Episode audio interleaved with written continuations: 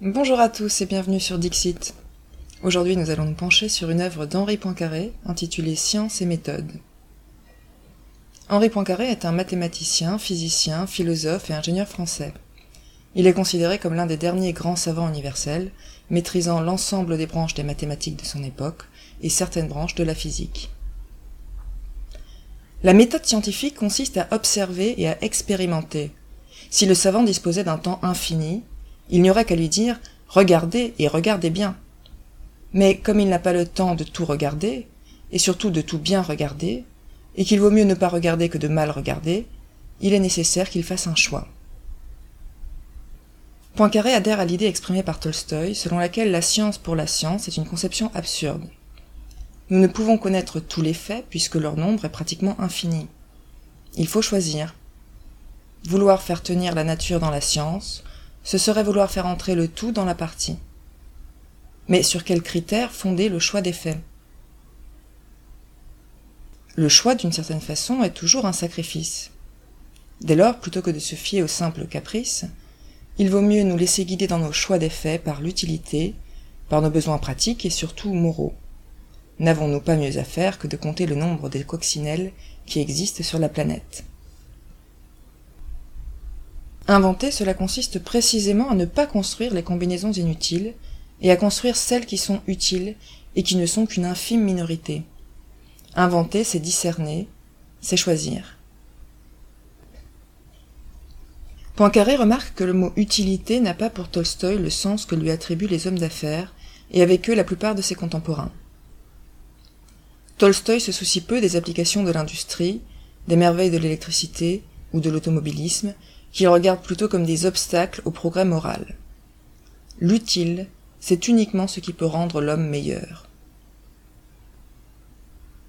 Il faut donc se garder de confondre l'utilité marchande et l'utilité morale.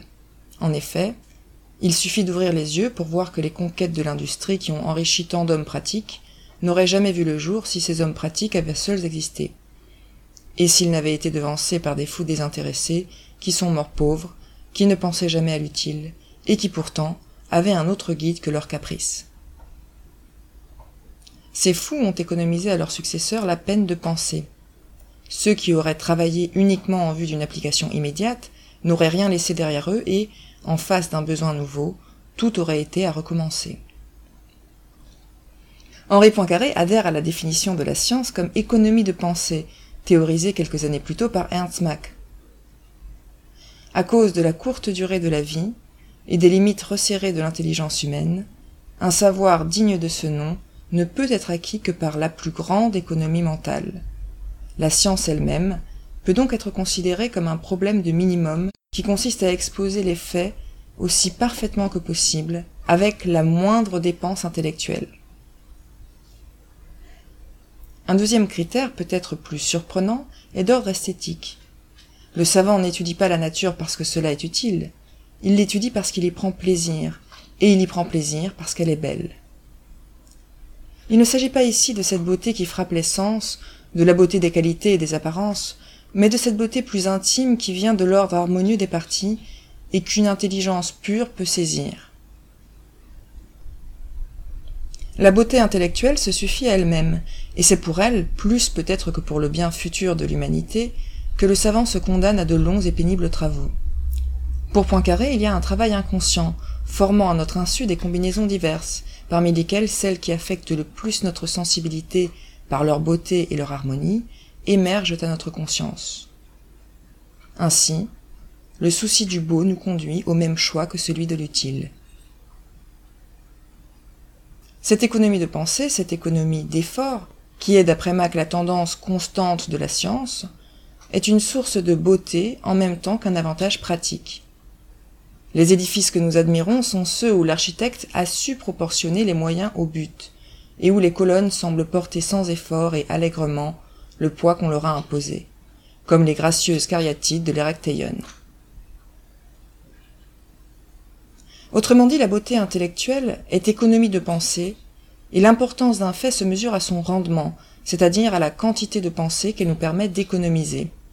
Si un résultat nouveau a du prix, c'est quand en reliant des éléments connus depuis longtemps, mais jusque-là épars et paraissant étrangers les uns aux autres, il introduit subitement l'ordre là où régnait l'apparence du désordre.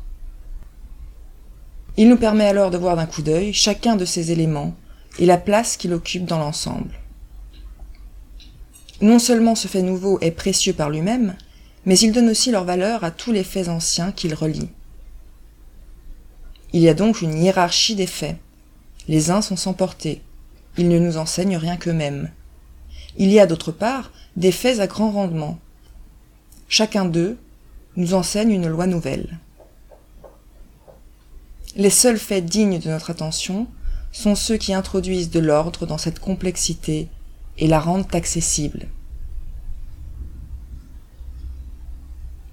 L'attachement des mathématiciens à l'élégance de leur méthode et de leurs résultats n'est donc pas du pur dilettantisme. Car ce qui dans une démonstration procure le sentiment de l'élégance, c'est tout ce qui y met de l'ordre, tout ce qui nous permet par conséquent d'y voir clair et d'en comprendre l'ensemble en même temps que les détails. Et c'est aussi ce qui lui donne un grand rendement.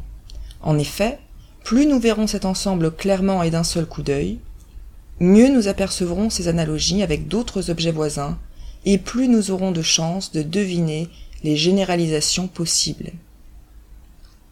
L'élégance peut provenir du sentiment de l'imprévu par la rencontre inattendue d'objets qu'on n'est pas accoutumé à rapprocher. Là encore, elle est féconde, puisqu'elle nous dévoile ainsi des parentés jusque-là méconnues. Elle est féconde même quand elle ne résulte que du contraste entre la simplicité des moyens et la complexité du problème posé. Elle nous fait alors réfléchir à la raison de ce contraste et le plus souvent elle nous fait voir que cette raison n'est pas le hasard et qu'elle se trouve dans quelque loi insoupçonnée. Cette satisfaction esthétique est ainsi liée à l'économie de pensée, mais aussi à la mise en relation d'éléments apparemment sans rapport. Poincaré met en garde contre les dangers d'une trop grande spécialisation, qui risque de compromettre notre compréhension du monde en nous privant de connexions riches de sens. À mesure que la science se développe, il devient plus difficile de l'embrasser tout entière. Alors on cherche à la couper en morceaux, à se contenter de l'un de ces morceaux, en un mot, à se spécialiser. Si l'on continuait dans ce sens, ce serait un obstacle fâcheux au progrès de la science. Nous l'avons dit, c'est par des rapprochements inattendus entre ces diverses parties que ces progrès peuvent se faire.